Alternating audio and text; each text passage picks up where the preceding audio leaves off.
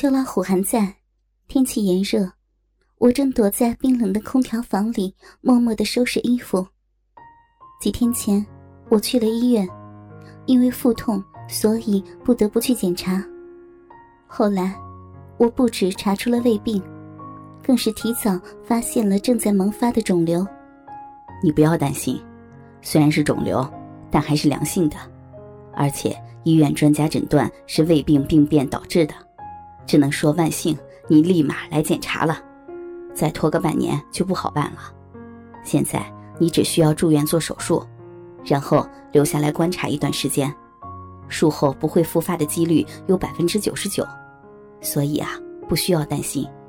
回家去收拾一些行李，先来住院调理胃病吧。啊，说话的是全市著名的大医院的院长，不止权威，更是慈祥，也多亏父亲的人脉，才能由他主刀。现在我的任务就是住院半个月，调理身体。准备迎接不久后的手术。弟弟叶岩正好做完实习了，大约可以在半个月临近手术的一周内赶到我的身边。想到英俊的弟弟和他胯下的巨枪，我没由来的脸红耳热了起来。虽然没有血缘关系，但和他在一起，我总是能感觉到禁忌的快感。拉开衣橱。医院是规定穿经过严格消菌杀毒处理的病号服的，外衣就不要带了，唯一需要的就是内衣了。而且那天去的时候看见，为了方便患者们上厕所，病号服其实是裙子式样的，不过下摆到了膝盖，还是很方便的，正好适合我露出。于是。我也就不需要带多东西了。医院是恒温二十三度，不单单舒适，更不会感冒。不过，我还是带了丝袜，也好御寒嘛。内衣还是一件不落，穿不穿和带没带的性质是不同的。穿好衣服，我又换了一身单薄保守的衣服。这件衣服是偶尔用的，虽然不承认。但是我还是会顾及别人对于我的看法。我是一个敢露爱露的人，但是却不愿意让别人对我生出反感和这女人好淫荡啊一类的评价。我更愿意别人在欣赏完我的身体后会庆幸，这女人太粗心了，让我饱眼福了。提着一箱子衣服和手机、手提电脑一类的必备物。我就上了电瓶车，小车停在小区地下就好了，骑电瓶车反而方便许多。路不远，但是也走了七分多钟。在这炎热的夏日里，如此照射太阳，我的嘴唇都不禁发白干渴了。强忍着不适，我先去找了医生。慈祥的老院长说：“不要担心，其实这只是你的心理负担太大。”才会这样的，加上近来天气炎热，你只要多喝水就可以了。而且你的胃病只要治疗调理好，手术成功不复发的几率近乎百分之百。而且你要记得多多运动呀。老院长一再保证，我也就卸下包袱了。而且似乎我只需要调理好身体，平时喜欢怎样还是可以的呢。跟着住院部的护士长进了病房，因为只是在调理，与人交流什么的也颇为重要。院长并没有让我进单人的病房，而是住在四人间的病房。这栋住院部也是蛮老旧的了，除了入口大门以外，其他的病房一类的都没有监控，但是内部装潢却是很高档。四人间的病房。统一都是一床一台电视，并且有两个厕所，跟八人间的一样了。而且手术后我会搬进单人病房，似乎更是舒适。找到了房间和床位，我把衣物都放进了旁边的一个柜子里。五个门的抽屉式衣柜里面很深，而且我的衣服也少，只是放了一个抽屉。而且右手边还有一个低矮的床头柜，想来是放随手需要的东西。我把电脑锁进了五节柜，就等着护士送床单来了。很快的，护士就抱着一件干净舒适的白色被子过来，上面还放了两身衣服。护士帮我铺好床后，告诉我，换衣服只要丢到门边的桶里，每天都会有人来派发衣服和清洗卫生的。我此时是真空的，虽然衣服单薄，但是也有点保守。索性也就不拿内衣裤的，而是拿起了病号服进了厕所。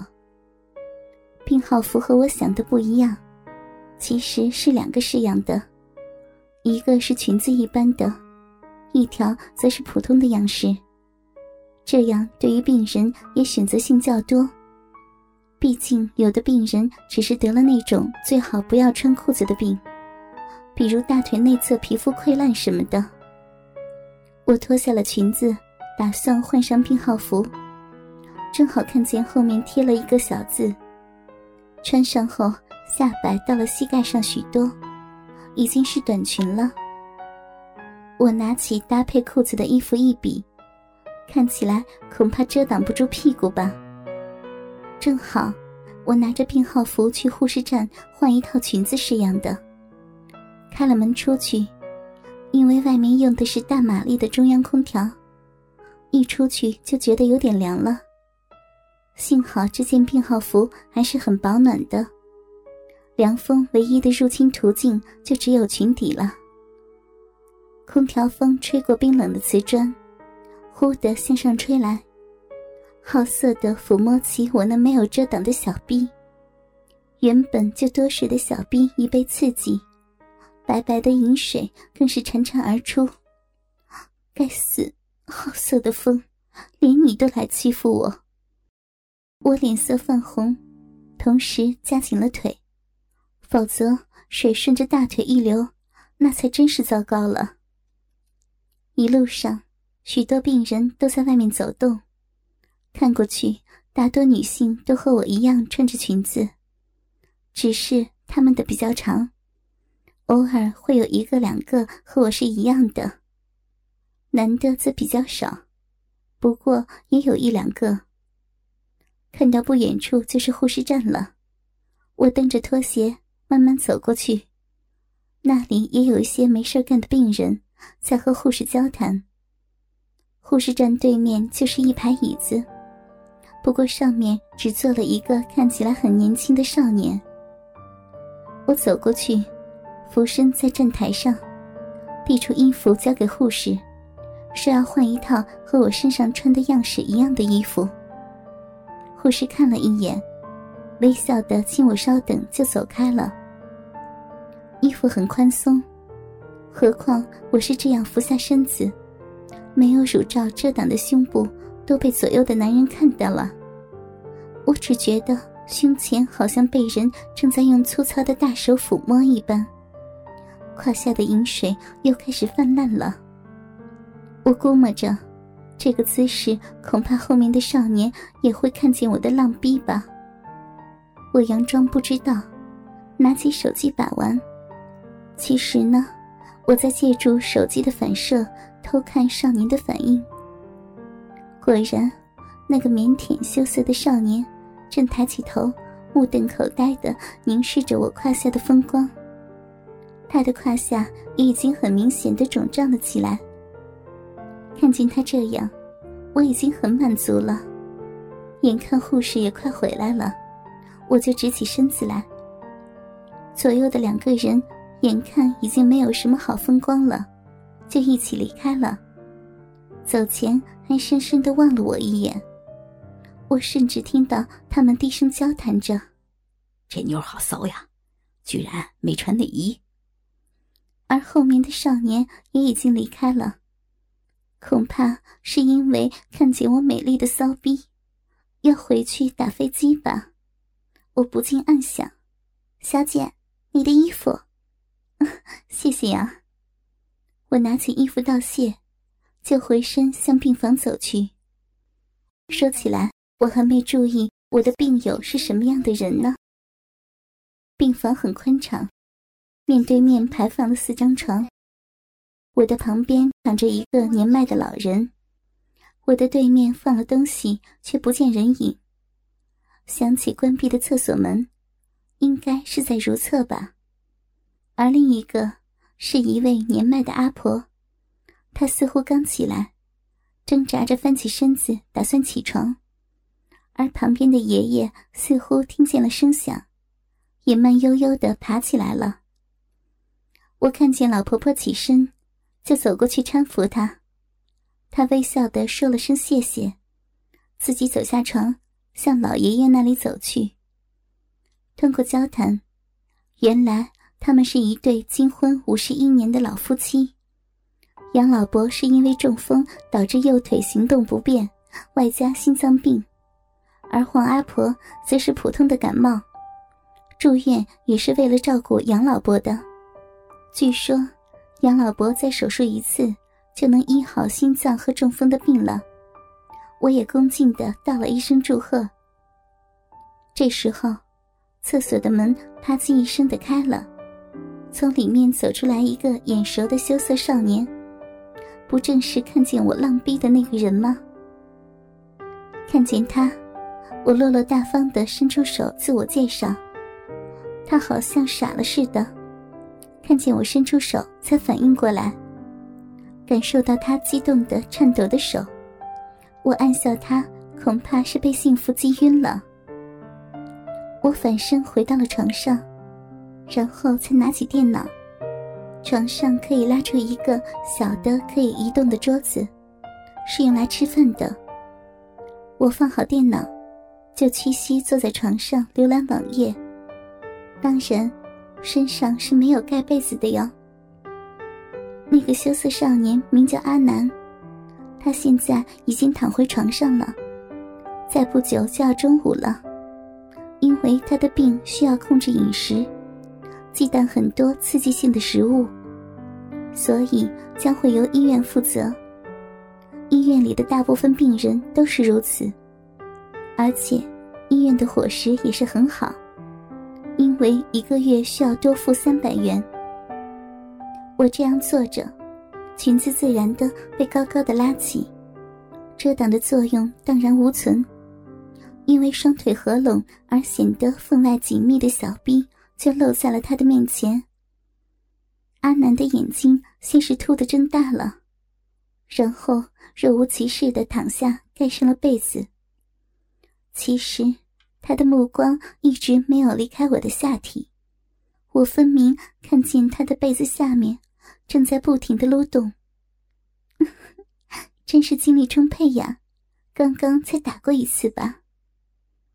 我不无戏谑的偷偷暗想着，同时拉起被子盖住了肚皮。这样一来，阿南可以看见的东西一点都不会少。我突然偷偷的看了他一眼，他装睡的样子还真是可爱呢。我假装不知道，然后鬼鬼祟祟的把手伸向了胯下。两只短小白胖的玉手，一只在上面玩弄鼠标，而另一只则在下面偷偷的自慰着。小小的手指分开了逼唇，然后捏住了已经翻出的阴蒂，同时。缓慢而又均匀的运动起来。阿南的眼睛眯着在偷看，同时手还在不停的撸动。我觉得差不多了，就把手指插入了骚逼里，冰凉的手进入温暖而紧密的骚逼里，就被一股吸力牵引进去。这越用越是紧凑的小逼，只能勉强的进入两根手指。假如是弟弟的话，就算他耐力很好，恐怕也会很快一泻千里吧。或许是我的体质太过敏感，很快我就忍不住了。我挪开被子，起身向厕所走去，因为两位老人已经在此休息了。我甚至没有放下裙子，就这样赤裸着下体进了厕所。在厕所里，我费尽力气把两根手指插入浪逼，用皮肤摩擦着祭点。我这才发现，厕所的门下是一空一空的，而一对眼睛正透过那里在窥视着我。